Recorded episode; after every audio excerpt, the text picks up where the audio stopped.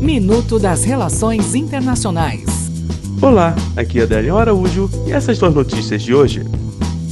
Catalunha. A Suprema Corte da Espanha condenou nove líderes separatistas da Catalunha nesta segunda-feira por envolvimento na tentativa fracassada de independência na região em 2017.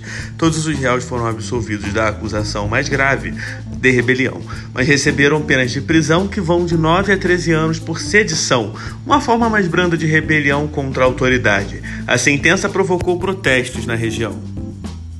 Turquia. A operação da Turquia no nordeste da Síria minou a campanha liderada pelos Estados Unidos contra terroristas do Estado Islâmico, afirmou o Pentágono, alertando que Washington estará pressionando seus aliados da OTAN para sancionar a Turquia.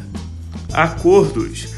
Mais de 20 acordos foram assinados nesta segunda-feira entre Moscou e Riad durante a visita do Estado do presidente Vladimir Putin à Arábia Saudita. Até o próximo minuto.